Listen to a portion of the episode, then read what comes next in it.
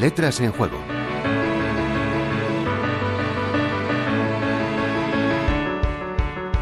En nuestro programa anterior no nos dio tiempo de completar un curioso juego de palabras, nada más adecuado por cierto a nuestro programa, entre la que protagonizaba dicha emisión, Malandrín, y la que lo hará en el de hoy, Melindre.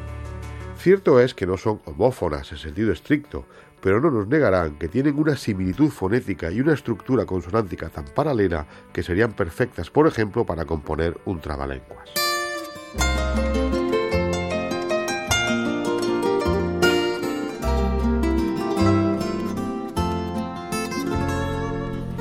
Cuestión diferente sería, no obstante, que el parentesco de ambas fuera más allá de lo sonoro, que ya les adelantamos no es así. Si queremos marcar que los actos de alguien son poco arriesgados, afectados, o que si alguien plantea excusas para no acometer lo que debe, es fácil decir que muestra melindres, o para ser más preciso, melindres de monja.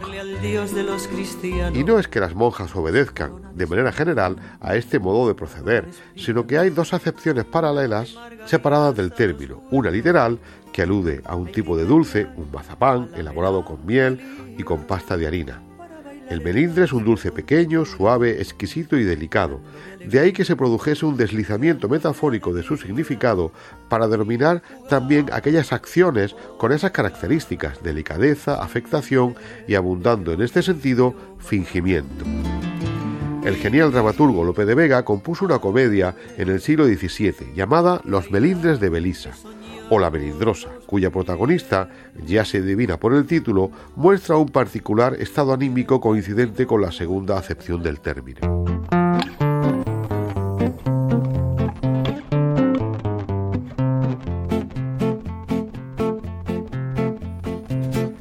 Mucho antes, en 1561, Fray Luis de León daba una precisa definición del término, haciendo no obstante una poco afortunada generalización del sexo femenino aunque en su descargo hemos de decir que además de los siglos que nos separan, estaba traduciendo, mejor diríamos versionando, el bíblico Cantar de los Cantares, en lo cual se pinta muy al vivo un melindre, o como lo llamaremos, que es común en las mujeres, haciéndose esquivas donde no es menester, y muchas veces deseando mucho una cosa, cuando la tienen a la mano, fingen enfadarse de ella y que no la quieren. El sonoro término tiene origen latino, eso parece claro, aunque su etimología precisa no lo es tanto. Parece que en su formación intervino la palabra mel melis, miel, lo cual concuerda con la parte gastronómica de su significado. La evolución, sin embargo, no es evidente y se separa de otros derivados del término como melifluo, melaza o incluso meloso.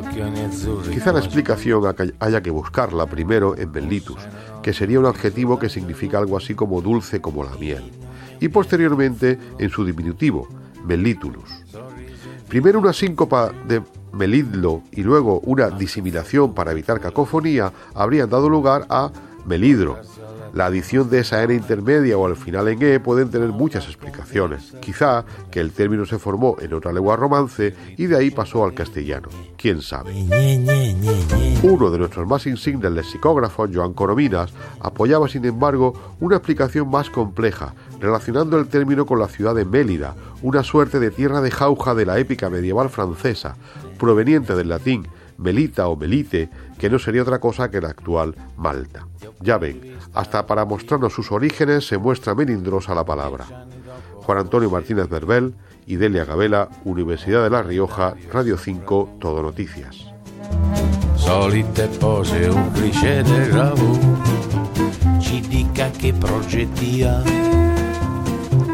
posare nuda ma perché? È stato imbarazzante o no? All'orizzonte un fidanzato ora c'è, una studiata pausa e l'ho seppellito di gne gne, gne gne gne gne gne.